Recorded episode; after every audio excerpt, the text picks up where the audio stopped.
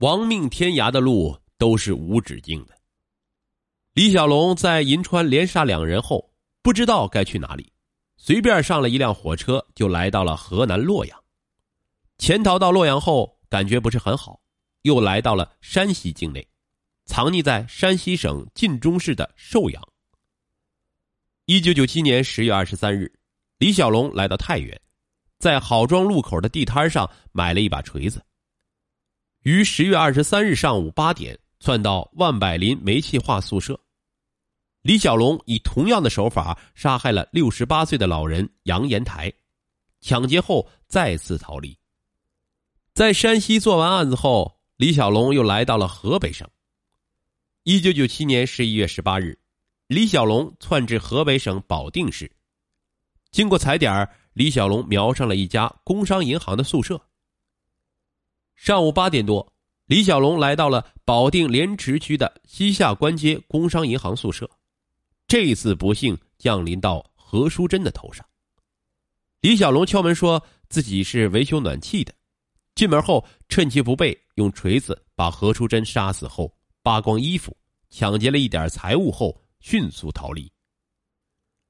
李小龙在一九九七年十一月二十四日来到河南郑州，上午八点，李小龙又来到了郑州市的金水区红砖一街八十二号，方法还是一样。李小龙说自己是检查煤气的，并且他穿着专业的服装，而且带着专业的设备。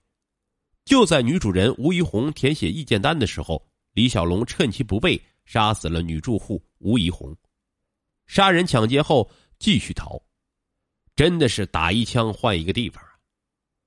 一个月后，一九九七年十二月二十四日，李小龙又来到了河北晋州市中兴街商业大楼宿舍，方法还是一样。上午八点多，李小龙假装检查煤气，进门后假装检查煤气管道，在杜温填写意见单的时候，趁其不备。用榔头杀死女住户杜温，抢走钱财后溜了。狡猾的李小龙打一枪换一个地方，连续作案五起，竟接连得手。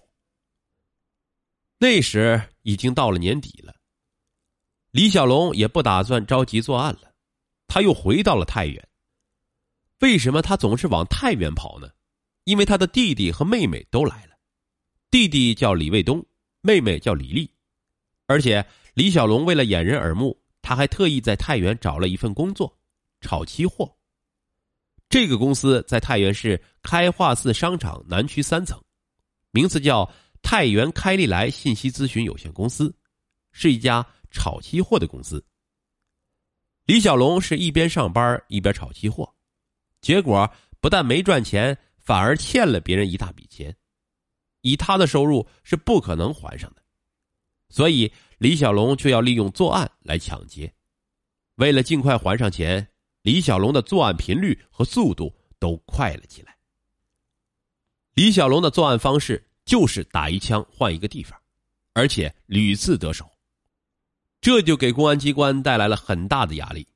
其实到了这个时候，李小龙已经在银川、河北、山西三个地方杀人了。而且李小龙作案并不是万无一失的，很多现场都留下了他的指纹，但是三地公安并没有联合办案，还是各自在自己的地盘上侦破，难度可想而知。为了尽快还钱，李小龙加快了作案的步伐。一九九八年十月十四日上午八点，李小龙在石家庄市桥东区铁路配件厂宿舍，还是检查煤气。进门后，让受害者填写意见单，趁其不备，杀死了五十七岁的妇女李某某，之后便潜回太原。一九九八年十月二十三日下午，李小龙还是以检查煤气的名义，进门后让受害者填写意见单，趁其不备，将太原煤气化宿舍幼儿园退休工人杨某某杀死。一九九八年十月二十七日上午十时许。李小龙又来了石家庄，在桥西区市百货站宿舍，还是检查煤气。进门后，让受害者填写意见单，趁其不备，杀死正在家中的二十七岁青年刘某某。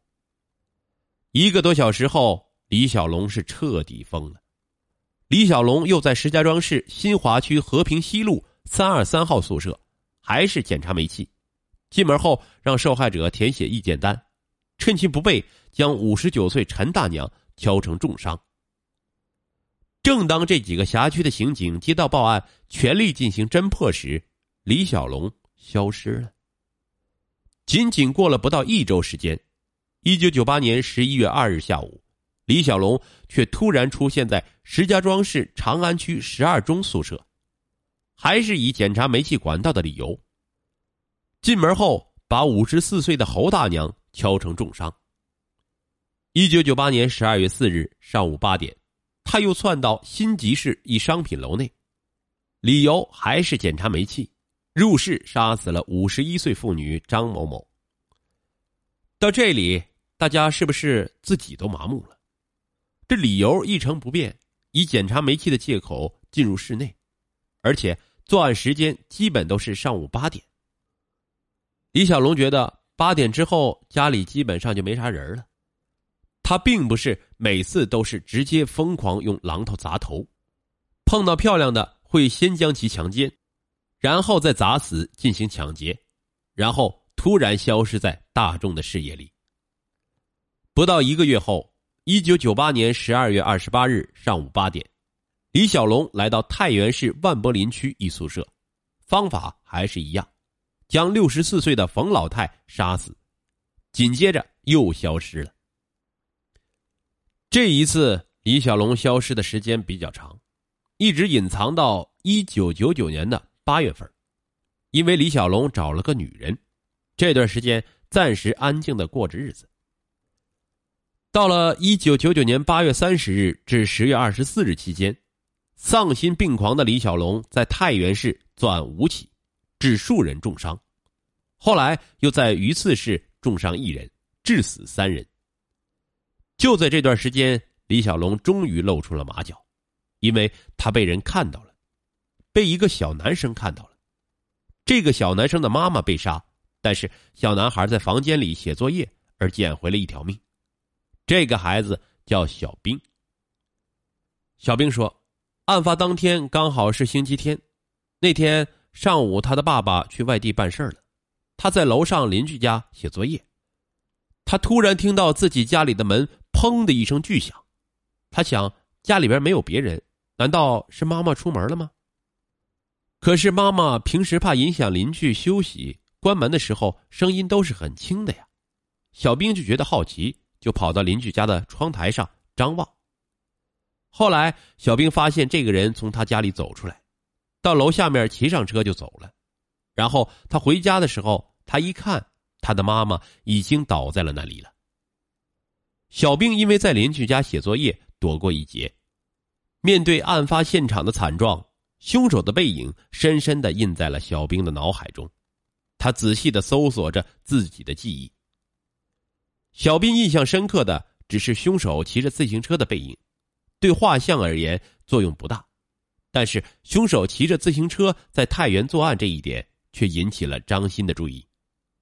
张鑫觉得。凶手可能对太原市区的地形比较熟悉，换句话说，凶手的落脚点会不会就在太原呢？警方随后的调查证实了张鑫的这种判断。犯罪分子在做完案逃跑过程当中，别人看到他的时候是背着一个二十九英寸的彩电，外包装是一个床单凶手在逃跑的过程中居然背着一个二十九英寸的大彩电。看来他在太原确实有落脚点根据凶手的这种行为，警方做出了一种假设：因为二十九英寸的彩电有一定的体积，有一定的分量，身体素质不是很好的，应该说要去拿它、背它的话，有一定的难度。从这个上面分析的话，凶手是从事体力劳动。但是张鑫并不认同警方的这种观点。张鑫是模拟画像专家。根据小兵的回忆进行模拟画像，但是小兵有价值的线索太少了，于是张鑫开始从小兵家附近的人开始入手进行线索的收集。很多人觉得自己好像见过嫌疑人，但是收集到的线索差异非常大。有的说身高一米六，有的说是一米七，有的说年龄大概十几岁，有的说二十几岁，有的说三十几岁，参差不齐的线索让案件陷入了僵局。